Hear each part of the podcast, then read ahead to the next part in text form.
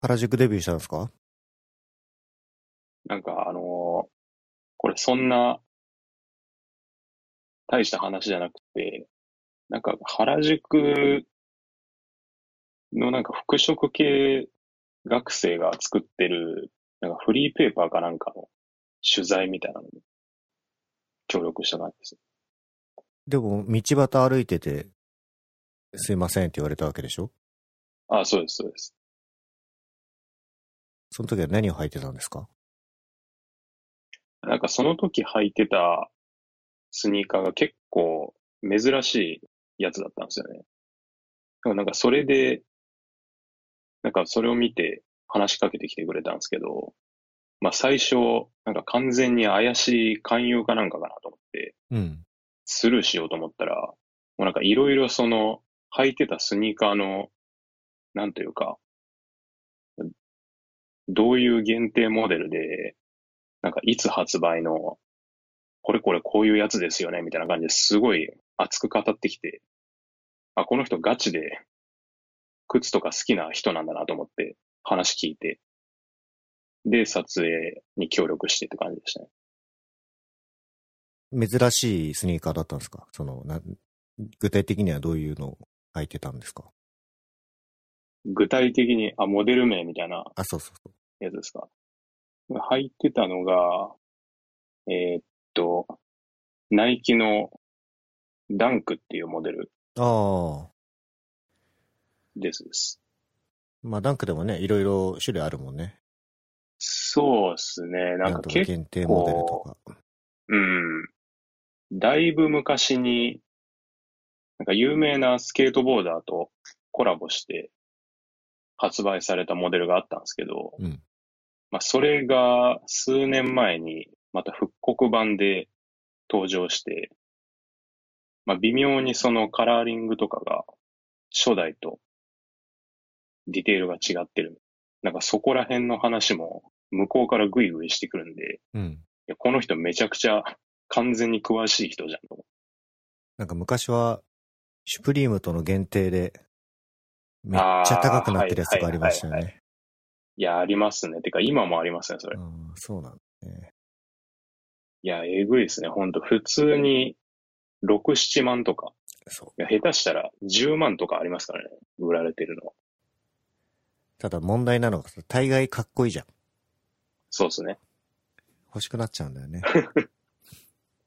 履きたいんだけど、若干履くのも怖いぐらいですね。そう、もったいない。そうん。う。いや、やっぱ転売する人が良くないですね、ほんと。値段釣り上げられて。うん。いや、実は今朝、また、なんか別の欲しいスニーカーがあって、なんかナイキのスニーカーズっていうアプリがあるんで、それ使って、まあ、予約しようとしたんですけど、まあ普通に予約できなくって、うん。まあ、完売になっちゃって。で、さっき、まあ某フリマアプリを見たら、定価が1万7千ぐらいだったのが、もうすでに3、4万で転売に出されてて、うわーみたいスニーカー好きだったか。T32 形種もスニーカー大好きですよ。な。ああ、なんか前のエピソードでその話を聞いた気がします。今日はスライムさんなんですけど、だいぶ、お久しぶりですね。てか、あの、会ったのは久しぶりじゃないんですけど、エピソード的には、数ヶ月ぶりで。最後3月、4月ぐらいしあれそうでしたっけ？だった気がしますね。いや、あれ？そうだっけ？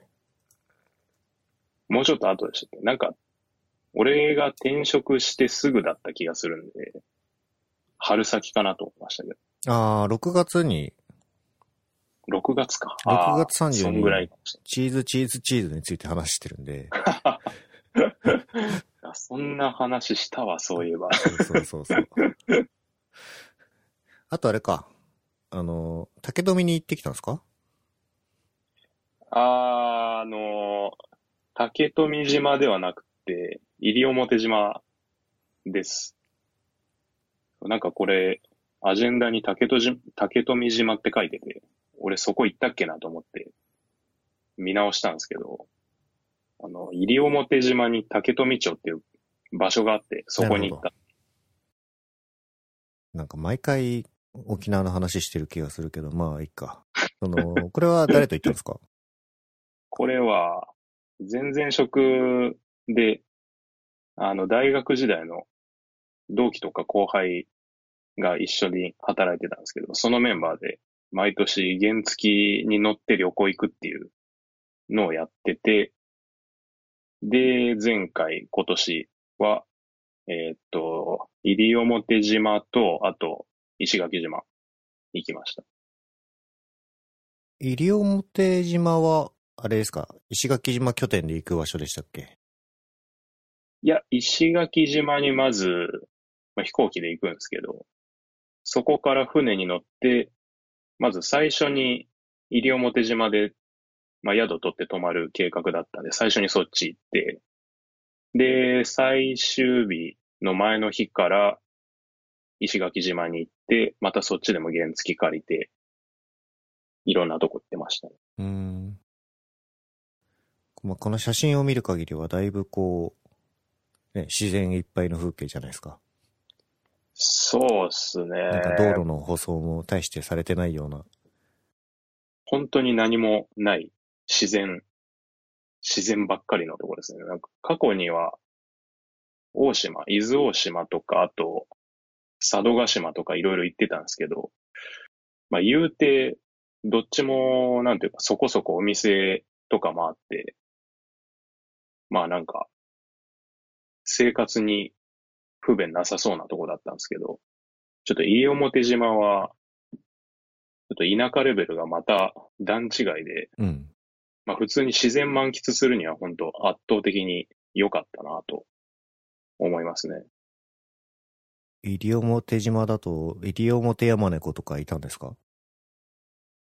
見たかったんですけど、まあ無理でしたね。なんか結構、なんだろう。その、よく会えそうな場所がすごい山奥の方で、まあちょっとツアー組んで案内してもらわないと厳しそうなとことかああるんですよね。あとはまあ、なんか時間帯的に結構夜中じゃないとなかなか会えないとか。ーうん。っていうので、まあちょっと無理でしたね。あ結構時間取って、そういうツアー組んでいかないと無理なのかなっていう感じです。個体数的には十分な数いるんですかね結構、レア種だよねい。やー、多分ね全、全然いないんじゃないですかね。多分。なんかその地元の人も、もうめったに会わないらしくて、あなんか道路沿いに、なんか、何年何月何日に、ここで西表山猫が見かけられましたみたいな、なんか看板出るぐらい、めちゃめちゃレアらしいです。ー。えまあ多分見つけても多分一瞬で逃げると思いますけどね。警戒されて。ー、はぐれメタルみたいですね。なんか見たかった。でも。石垣島はどうだったんですか？石垣島は、普通に栄えてるところですね。まあ自然、まあ自然もあるんだけど、なんだろう、そんなに非日常感はないというか、うん。あと、石垣島ですごい良かったのが、原付借りたんですけど、うんなんか電動バイクを使ったんですよね。はいはい。なんだったっけな、えーっと、なんか台湾のスタートアップかなんかがやってるゴゴロって書いてありますね。ゴゴロか、ゴゴロっすね。それが、まあ、石垣島にあって、で、その電動バイクが完全にバッテリーで、交換式のバッテリーで動くやつなんですけど、うん。石垣島の島内の何箇所かに、そのバッテリー交換所があるんですよ。うん。で、そこにはソーラーパネルとかがついてて、で、その充電ステーションで充電済みのバッテリーを原付に乗せ替えて走るみたいな。で、バッテリーは完全にタダなんで、原付借りるときに、その、原付の1日のレンタル料金払えば、もう、あと走り放題みたいな。ああ、なるほど。バッテリーがタダっていうのは、充電が、まあ、ソーラーとかだからタダで、そうです、そうです。課金モデルとしては普通に1日分みたいな課金形態うん。なるほど。そうですね。いいところでビジネスしますね。石垣島だったら、ね、こう、ギリギリ回りきれちゃうというか、そうなんですよね。あんまり頻繁にバッテリー交換する必要もないし、と、この原付は、まあなんか初めて電動乗ったんですけど、まあすごいよく加速するし、まあ乗りやすかったですね。結構原付のレンタルって大体すごいボロい原付しか貸してくれなくて、なんか借りた原付によってすごい当たり外れがあるというか、うん。なんか全然坂道で加速できないやつとかがよくあるんですけど、まあ、この電動バイクはめちゃめちゃスペックが良かったですね。加速もいいし、うん。まあブレーキもしっかり止まるし。この、バッテリーステーションの写真を見てるんですけど、はい。こんなにかっこいいんですか？かっこいいですね。ハイテク感。えそうそう、ここから、なんか、なんだろう、筒、筒型のバッテリーを引き抜いて、で、原付のシートの下に、ソケットみたいなのが2箇所あって、ー、うん。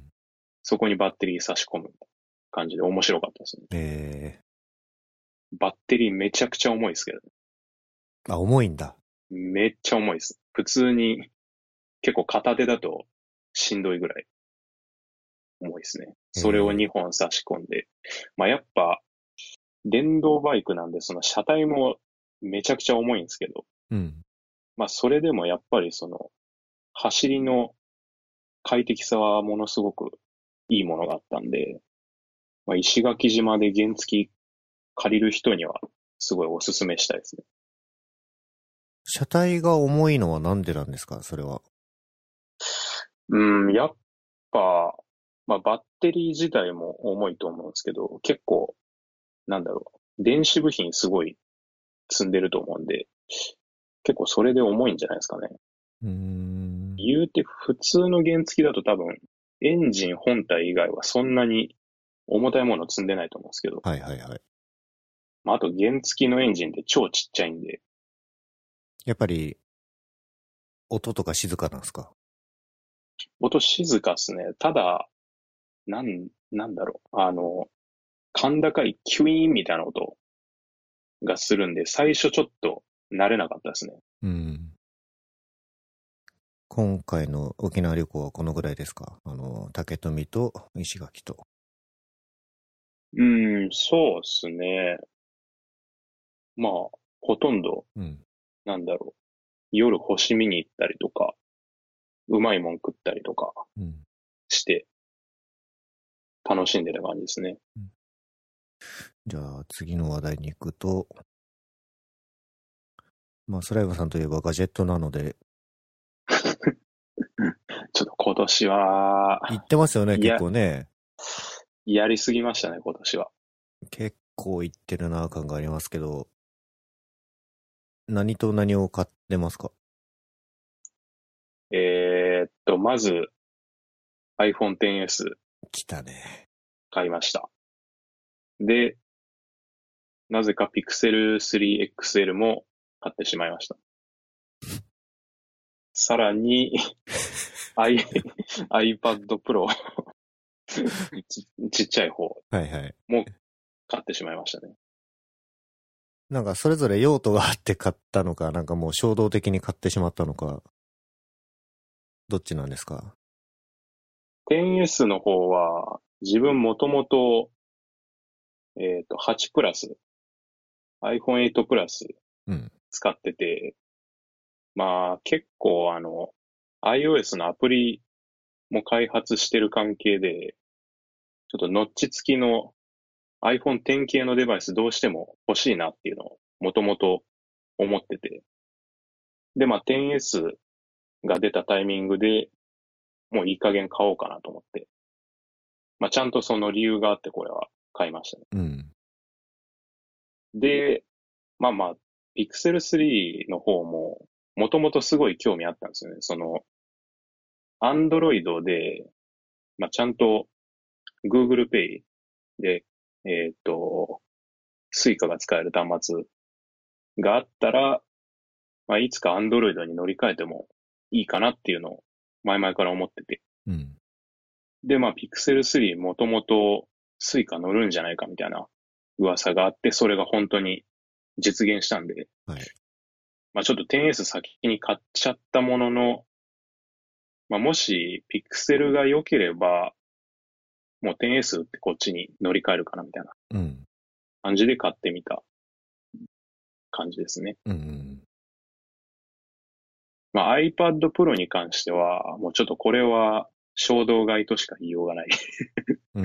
感じで、もともと iPad Pro 第2世代10.5インチのやつはいはい。持ってて、まあそれで十分満足してたんで、まあこれは強い理由があって買ったとは言えないんですが、まあこれもこれですごいスペックも上がって、まあ今回 USB-C になったり、ペンシルがアップデートされたりで、魅力はいっぱいあったんで、まあ、この3つでだいたいね、30万ぐらいでしょうから。いやもうそこはちょっと考えたくないです。合計金 簡単だよね。1個10万って考えれば。うんそうですね。そして1個10万じゃないですからね、これ。iPad Pro もっと高いのかな？iPad、あ、意外と iPad Pro が一番安いかもしれない。iPad Pro 多分、10万か11万かな。それで一番安いっておかしいんですけど。いや、さすがですわ。いや、あの、心を無にして、うん買って。まあ iPhone XS、10は、8からだとまあ正当進化だと思うんですけど、そうですね。まあ Pixel 3は、こう、なんですか？初めての体験というか、使ってみてどうなんですか？そうですね。一応、昔、Nexus シリーズとか、結構乗り継いで使ってたんですよね。Nexus 1、Nexus 5、5X か。うん。で、まあ結構間が空いて、久々に Android なんですけど、まあ普通にめちゃめちゃ良いです。うん。とりあえず端末のスペックもすごく高いし、まあ Pixel 3がというよりか、まあ Android Pie がすごい良いなと。操作感もすごく良いし、まあうんぶっちゃけ言ってみれば、まあ 10S と同じじゃんこれみたいな感じもありますよね。あのアプリのスイッチャーとかももうすごいそっくりだし、なんというか、Nexus 5昔すごい気に入って使ってた頃は、まあ、Android にしかない機能って結構あったと思うんですよ。例えばなんかウィジェットとか、はいはい。すごい昔だと iPhone の、まあ、Today ウィジェットとかなかったんで、まあ、そこが Android を使う魅力だったんですけど、まあ今だと結構、まあ iPhone も近くなってるし、Android に。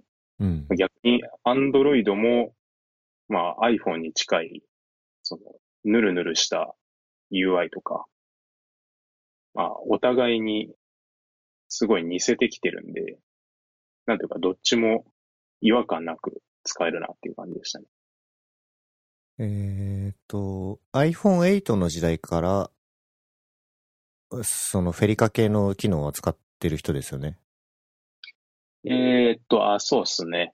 7は使ってなかったんで、8からです。で、10S にしてからも使っている。めっちゃ使ってますね。やっぱこれがないともう無理ですね。うん。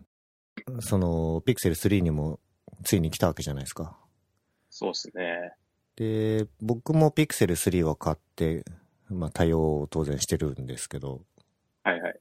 Google Pay と Apple Pay はそんなに差がないか。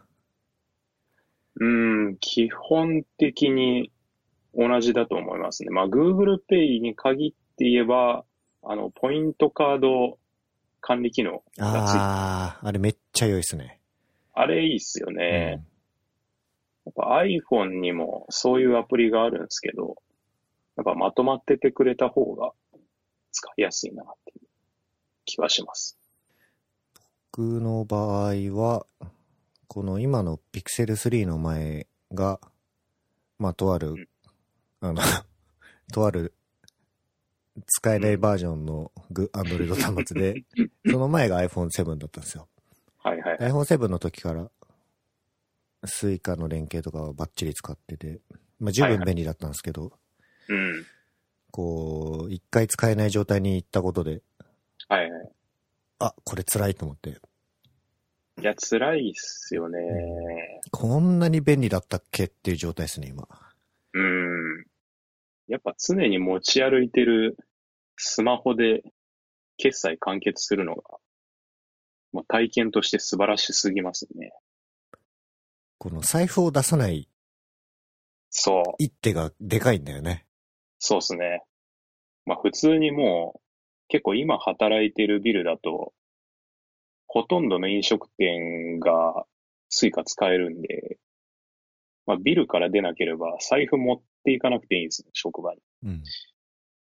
まあ物が減らせるっていうのもいいし、まあやっぱ電車乗るときに財布出さなくていいのはいいですよね。うん、スマホだけスッと出せば OK っていう。まあ、性能系はもう、Pixel 3の前から十分だったけど、まあ、うんうんうん3もいいなって感じです。あ、あとね、Pixel スタンド買おうか買わないかちょっと迷ってはいるんですけど、俺、マストじゃないですか、もうーん、なんか、いるかなと思いながら、買ってないですね、今のところ。う。ああ。なんかスタンドに立ててる間は、スマホをアンロックせずにアシスタント使えたりとか、はいはい。そういうのがすごい良さそうで、まあ、これはもうセットで買うべきだなと思いましたね。まあ、Google ホームあるんですよね、僕。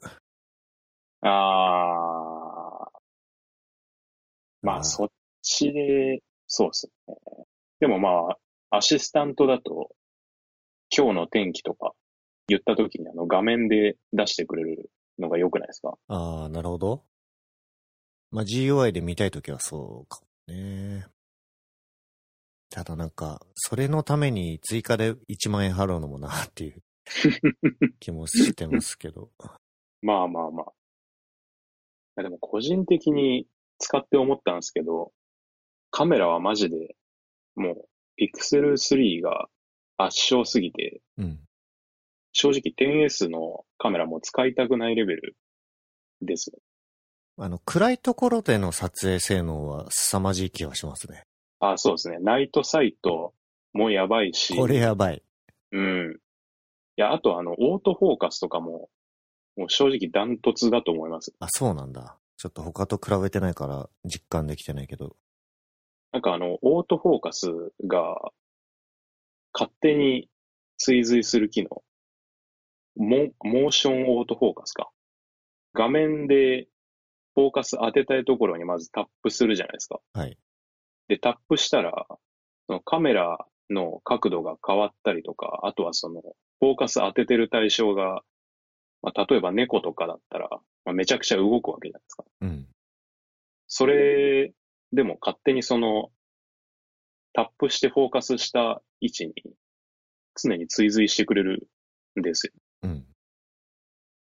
なんでその iPhone だともう毎回その、撮る対象が動いたりとか、自分がちょっと微妙に手を動かしちゃった時にもう一回タップし直してるんですけど、それが一切いらなくなるっていう。これはマジで神機能。うーん。あとトップショット、なんかあの、シャッターを押す前から裏側で勝手に写真撮ってくれてる機能も結構いいなと思いましたね。あ、そんなのがあるんだ。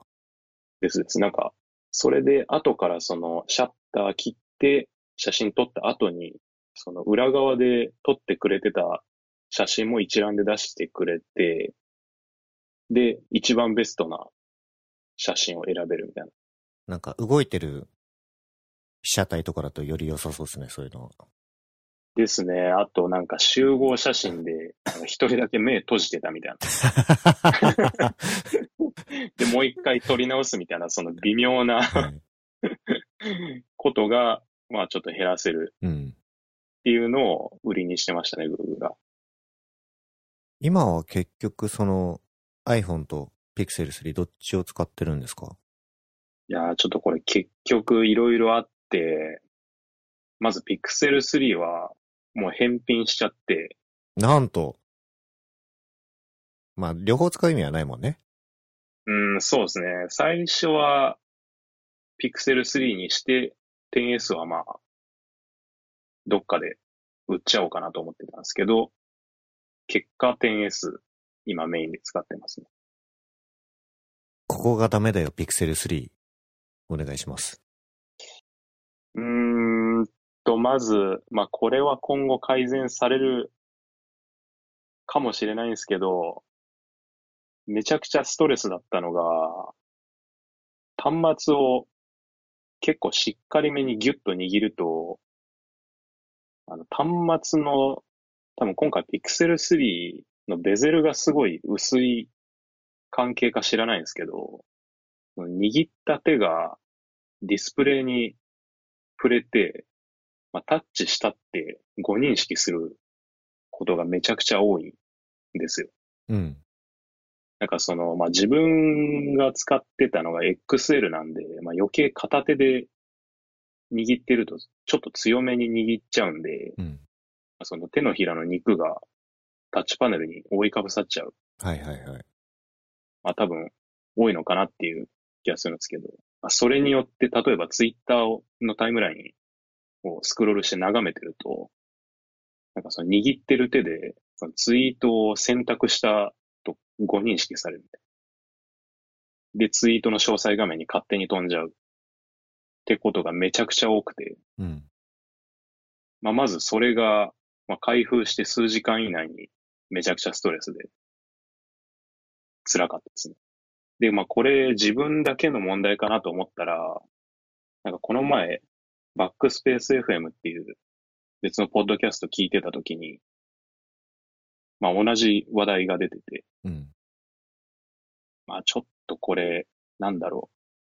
まあそういう、なんか細かい、なんかタッチ操作の、なんだろう、チューニングみたいなとこは、結構、まだまだいけてないとこあるなっていううん印象ありました。まあその、誤認識以外も、まあ結構細かい不満はあって、結構 Android を iPhone に近くなってきてるなとは思うんですけど、うん。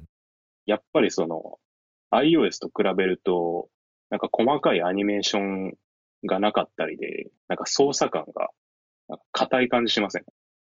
うーん。あんまり意識したことがなかったです。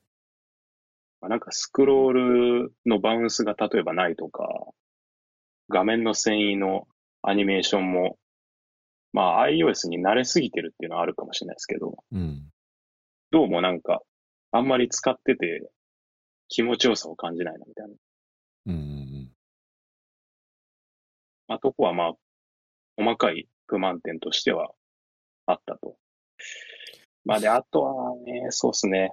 うん。うん。ちょっと、まあこれは分かってたことではあるんですけど、サードパーティーのアプリが厳しいなっていう。いやーこの話ってか、しズバリしたよね。確か。そうですね。あの、リーダーとかツイートボットがないのは辛いっていう。うん。そう、なんかまあ、ピクセル3の話じゃない、じゃないんですけど、まあ、やっぱり、結構 iOS のアプリにすごい自分が依存してたんだなっていうか、なくなってみて思う辛さ。ないとすごい、なんか不満だなっていうか、生活が不便になるななっていうのは思ー、リーダーは、そうね。辛いね。ですね。まあ、で結構逆に Android アプリにしかない、すごいイケてるアプリっていうのもあるっちゃありますよね。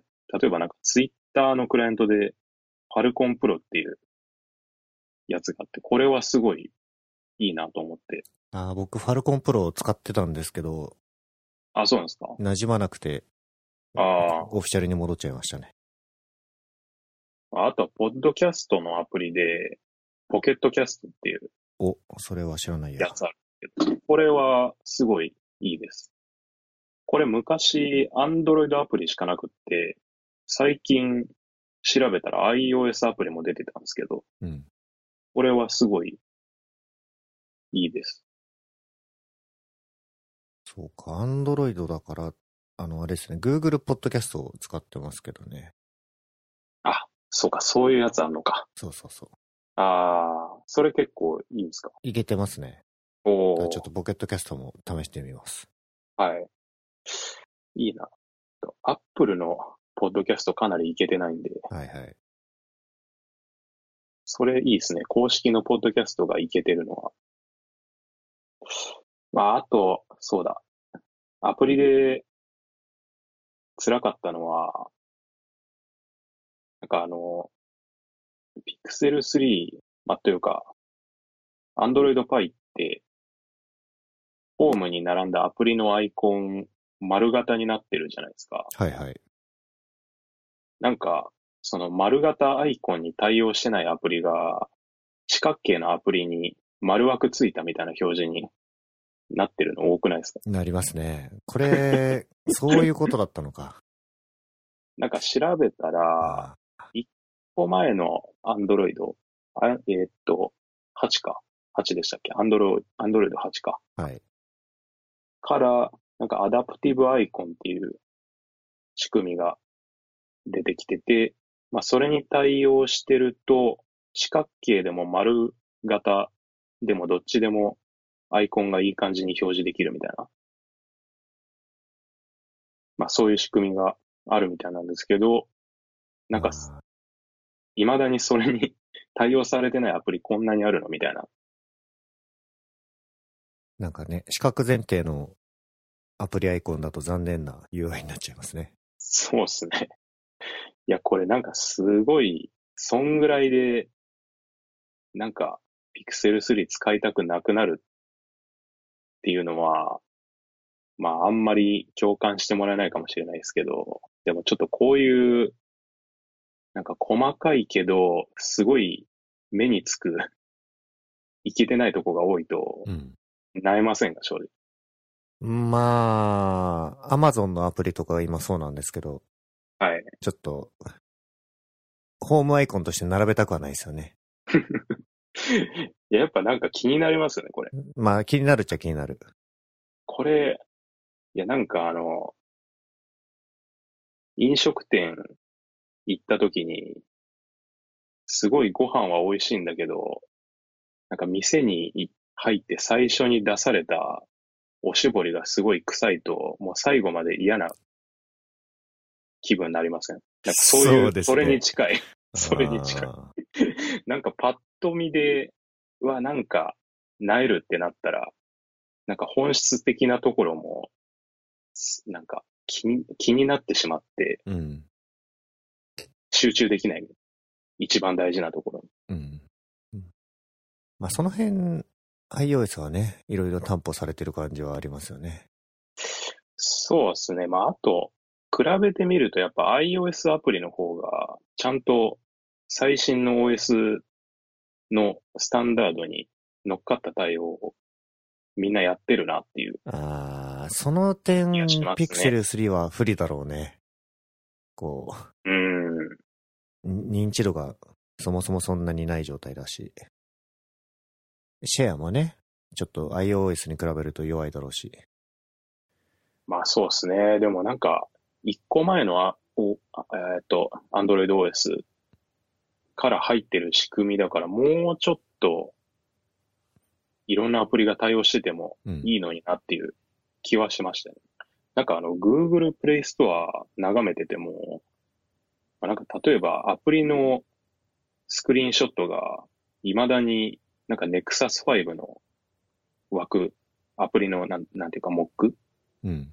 使ってるアプリがすごい多いとか、うん。まあなんかあんまり、なんていうかメンテされてないのかなみたいな風に思うアプリが多くて、うんうん。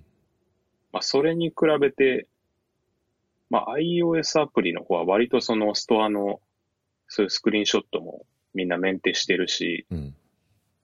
まあ、それこそなんだろう。えーっと、まあ、普通に、まあ、昔は、あの、掛け算デバイス、いわゆるあの、大画面の端末に対応してなかったアプリとか、はいはい。昔は、まあ、ちょこちょこあったんですけど、まあ、最近さすがにもう見なくなったし、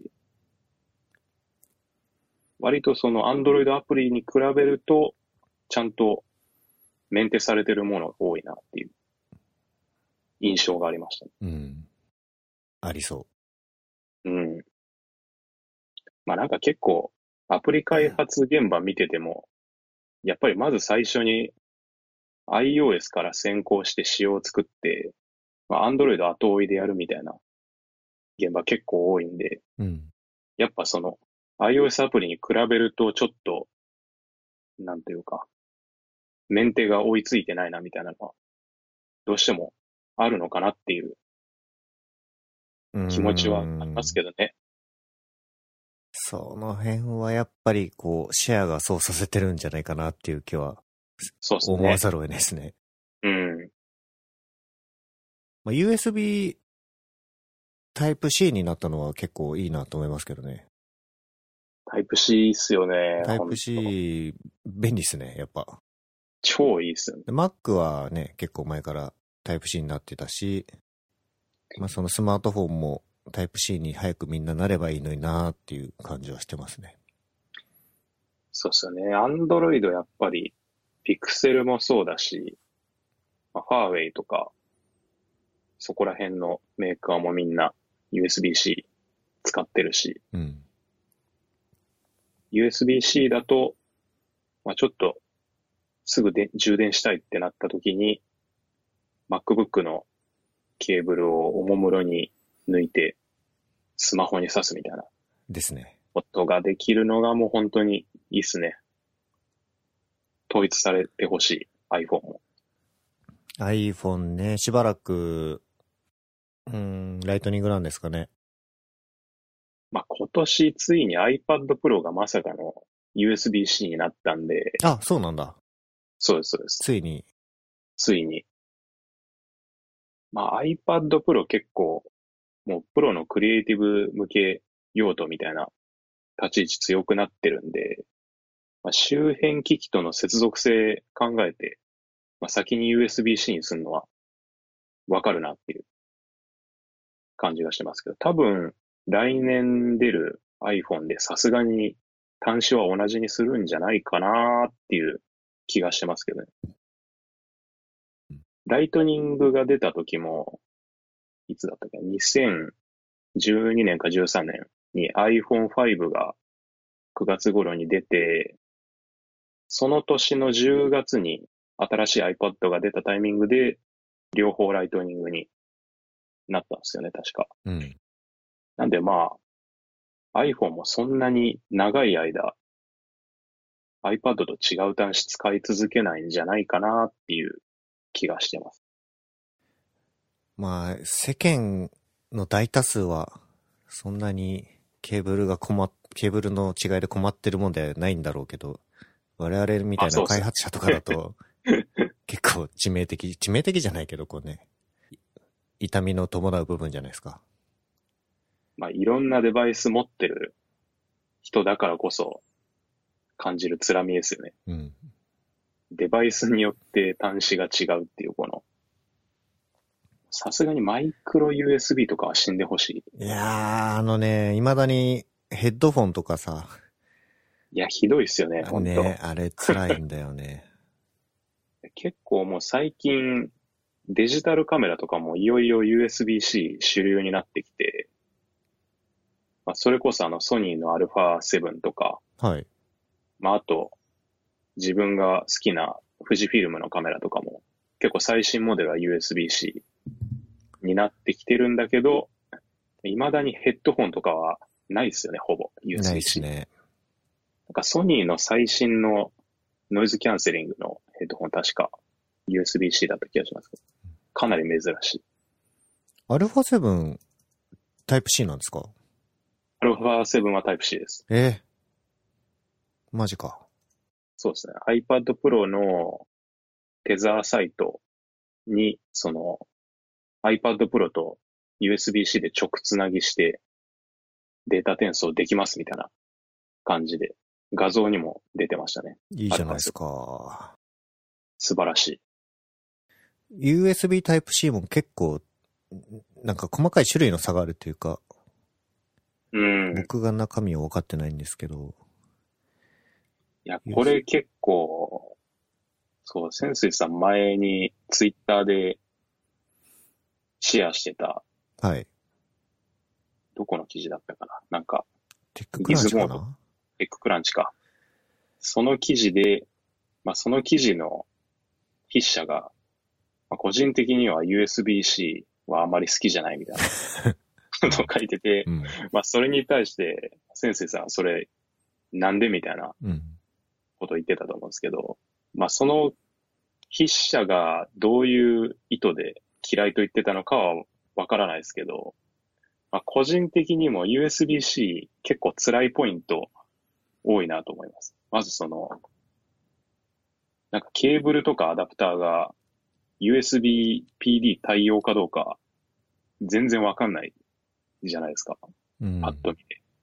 で、あの、結構 iPad Pro とか、新しい MacBook Pro、USB-C になった MacBook Pro を使ってるんで、まあ、自分の作業デスクでは、Apple のアダプターで充電して、リビングで作業してるときは、あの、Nintendo Switch のアダプターで充電することがあるんですけど、まあ、まず、ニンテンドースイッチの純正アダプターって実は USB-PD に準拠してないっていう。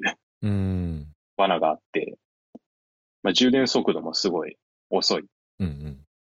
まあ、さらにちょっと最近、ちょっと知ってショックだったのが、まあ、iPad Pro の USB-C で、まあ、外部ディスプレイにその iPad Pro の映像を出力できるっていうところも、まあ、結構新しい iPad のいいところで、うん。一応その、まあ、30Hz になるのかわかんないですけど、5K の出力もできるっていうことを今回売りにしてたんで、うん。まあ、家にあの、Apple が売ってる LG 製の 5K ディスプレイ持ってるんで、まあ、ちょっと買ったら試してみようかなっていうことでやってみたんですけど、まあ、実は出力できないんです。え？なんで？その端子の形は一応その 5K ディスプレイって USB-C なんですけど、うん。はい、サンダーボルトなんですよ。おー。ちょっとここの違いが本当に分かりづらくって、これ USB-C とサンダーボルトって端子は同じなんだけど、まあ厳密には全く違う別物だから、iPad Pro はそのサンダーボルトのポートを持ってるわけではないから、出力できない。あー、アップルがいけない、これは。これ本当に、っていうか、っていうか iPad Pro で USB-C にしたのに、その 確かにね。うん。そう。これ、アップルってもう、だいぶ前にその純正のサンダーボルトディスプレイ売るのやめてて、うん。今この LG のウルトラファインディスプレイっていうシリーズが、まあ実質、もうオフィシャルディスプレイみたいな立ち位置なんですけど、うん。え、iPad Pro 使えないのっていう、まさかの衝撃です。多分聞いてる人でですね、USB PD のことがわかんない人が多いと思うんですよ。はい。USB PD って何ですか？USB PD、なんすかね、すごいざっくり言うと、まあ、高速充電に対応している USB-C。同じ USB-C でも、なんか PD に対応しているものって、なんだろう、なんか、結構あの高い出力、出力、電圧うん。での給電ができるようになってるんですけど、なんだかな、PD 対応してないと、なんぼだったかな。15ワットまでしかいけない？なんか、そんな感じの、あの、上限がかなり低い出力になってたと思います。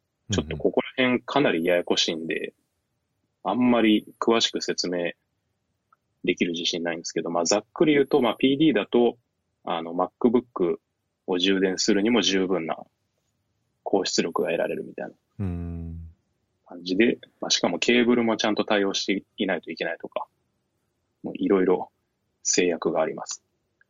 いや、さっきのディスプレイのサンダーボルト3と USB の話は完全に罠ですね、これ。まあ、ですね、これは、これも また説明超難しい問題ですよね。サンダーボルトだと、まあ、また USB PD と似てますけど、まあ、普通の USB-C より転送速度が速い。データの。うん。2倍ぐらいあんだったかな。結構速くて。まあ、それに準拠してないと多分、そもそも 5K とか出せるのかな。5K 出すためには多分結構、サンダーボルト3ぐらいの速度がないとうん。厳しい。USB-C でもできるかもしれないけど、まあ、30Hz の出力になるか、リフレッシュになるか、もしくは 4K まで、じゃないかなと思います。罠ですね、これは。まあ、あの、我々みたいにデバイス買ってる人たちが人柱になってこういう情報をね、伝えていかないと。そうですね。これは完全に人柱ですね。うん、まあ今年はね、スライムさんぶっちぎって正当走ってますから。いやー、まさかね、ちょっと、さすがに奥さんに頭おかしいんじゃないのって言われましたからね。うん。なんで、なんでスマホ2台買ってんのっていう。ね、キーボードについてもね、怒られてますしね。キーボードもそうですね。うん今年流行りの自作キーボードをはい。するためにちょっと部品を買いすぎて、一体キーキャップが何回家に届くんだみたいな。まあ、それは怒られますわ。まあ、怒られるっていうか、飽きられる。まあそうですね。そっちの方が 意味合い強いです。うんなんでこんなに大量の部品が必要なんだまあね、ライフワークですからね。な。まあ、ライフワークですね。うん趣味みたいなもんなんで。そんなとこですか？ガジェットは。そうっすね。アプリとかサービスはなんか使ってますか？最近は。ちょっと最近、超一大ニュースだったのが、YouTube プレミアム、YouTube ミュージックが、これすげえ僕も待ってた。これやばいっすよね。これは待ってた。俺も本当にこれ待ちわびてて、なんか年内にこれ日本でやるんじゃねっていう噂はあったんですよね。はいはい。秋ぐらいにやるんじゃないかっていう。まあでももうその噂の、噂が確か9月ぐらいってなってて、まあ音沙汰なかったんで今年無理かなと思ってたら、まさかの今週発表。急に来たよね。いやー、嬉しいですね、これ。なんかこう、YouTube レッドが、あ、YouTube レッドっていうか、YouTube プレミアムか。プレミアム。前々からお金払ってでも広告撮りたいって思ってたんで。本当ですよね。これ、結構、家でご飯食べるとき大体テレビで YouTube の動画見てるんですけど、うん。まあ、動画始まる前の広告はまだいいんですけど、結構動画の途中に何回も広告差し込まれるパターンがあって、さすがにこれは金払ってでも撮りたいと思ってたんで、これは素晴らしいです。プレミアムは。月に1180円でしたっけ？そうですね。ウェブから普通に登録すると1100円ぐらい。で、YouTube の iOS アプリで買うと、Apple 税金取られるっていう罠があります。ということはちょっと割高になるんですか？ですです。あの、インアップパーチャスになるんで、まあ、Apple に納税しないといけない。そこはね、Google さん負担してくればよかったのに。そうですね。まあ、あと、なんか、説明してほしいですよね。普通の人からすると、どういうことみたいな。そうか、やっぱいいか。まだ僕は実は課金してないんですけど、マジっすか？はい。もう行ってもいいかなって思ってますね。いや、これはもう、迷い一切なく加入しましたね。うん。やっぱ結構、YouTube で音楽聴くこともあったんで、まあ YouTube プレミアムに入ると、YouTube ミュージックっていうのにも入ることになって、あの、YouTube のアプリがバックグラウンドになっても音楽再生し続けられるみたいな感じですごい便利ですね。まあ多分、パソコン使って仕事してる人だと、うん。ね、YouTube をね、BGM にして使ってる人も多いと思うんで、そうそうそうなんですよね。加入したらいいんじゃないでしょうか。まああとこれ単純にサブスクリプションプランとして YouTube ミュージックがあるだけじゃなくて、YouTube ミュージックっていう独立したアプリが出てて、うん。で、まあこれは、まあ、もう言ってしまえば Spotify みたいな UI なんですけど、はい。まあ、YouTube に上がってる動画の中で、その PV、ミュージックビデオとか、そういう音楽に関係する動画だけをラインナップしてくれてるへえ、アプリで、まあなんか勝手になんかおすすめのプレイリストとか、そういうの出してくれたり、なんか移動中に特にもう何も考えなく、なんかとりあえず音楽流しときたいときとかにすごいいいアプリですね、これ。うん。Amazon プライム僕使ってるんですけど、まあ、はいプライムミュージックはそんなに使い心地が良くないので、プライムミュージック使ったことないです。うんちょっとこっちに乗り換えてみようかな。これいいっすね。なんかあの、はい。前から、なんだっけな、えっ、と、Google Play Music っていうサービスが別であって、はいはい。まあそれが、まあ、月額のサブスクリプションで、なんか音楽聴き放題サービスみたいなやつだったんですけど、うん。なんか YouTube Music が出たことによって、なんかその、そのプランがなくなるみたいな。まあ、YouTube Music に実質音楽サービスは統合されるっぽいみたいなうん。話を聞いて、ひょっとして Google Play Music なくなるんじゃないかっていう不安な気持ちになってます。え、なんか別に YouTube ミュージックを使えばいいっていう話ではないんですか？それは。ちょっと違うんだ。ちょっと違うんですね。Google Play Music ってまあその、いわゆる Apple Music みたいなサブスクリプションで音楽聴ける機能もあるんですけど、もともとメインというか、もう一つの機能としては、普通に iTunes みたいな感覚で、なんか例えば CD から取り込んだ音楽を保存しておけるはいはい。っていう機能があるんですよね。うん。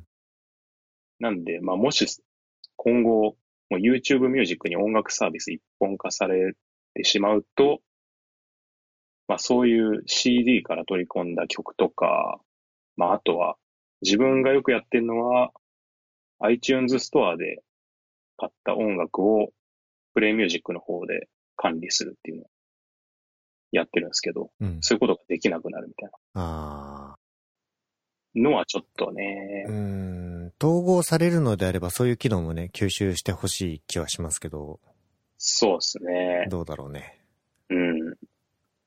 うん。あと、LINE 家計簿って書いてありますけど、ああ、そうなんですよ。LINE 家計簿ってのが、ついこの前出て、使いましたかこれ？僕使ってないです。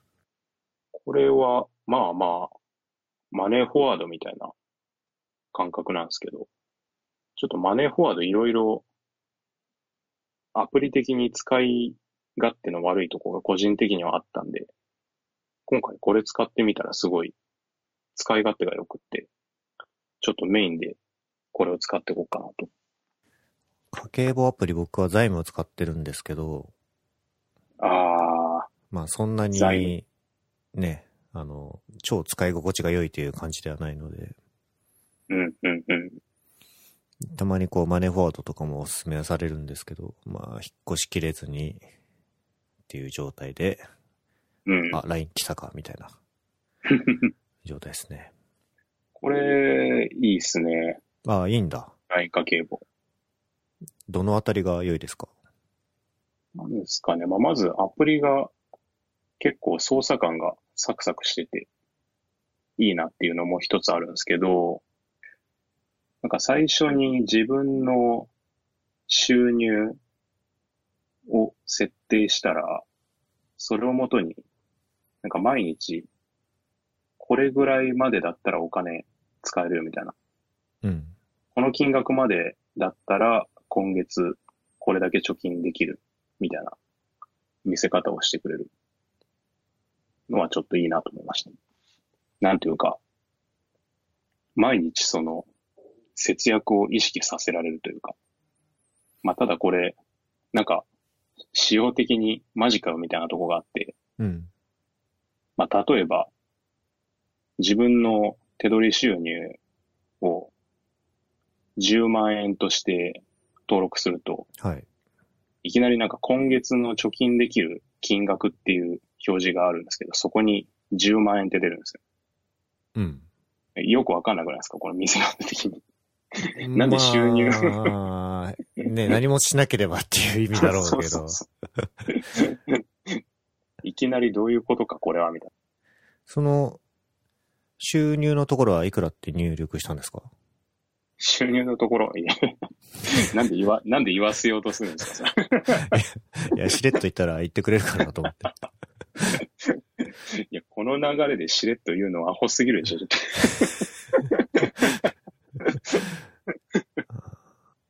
そうなんだ。あ、今ちょっとダウンロードしてみたんで。これウェブからも見れたりするんですかね、ああ、これ、ウェブはあんのかな？ないんじゃないですか？多分。わかんないですけど。どうだったっけな？ない気がするが、あーあると嬉しかったな。ウェブ、ウェブで使いたいですか？ウェブから見たくないですか？いや、なんか家計簿、全然、これ家計簿アプリいいとか言っといてなんなんですけど、全然見なくないですか？正直。見返まあ。見返さないですね。うん。もしかしてつけなくていい？それが一番理想ですけど。うん。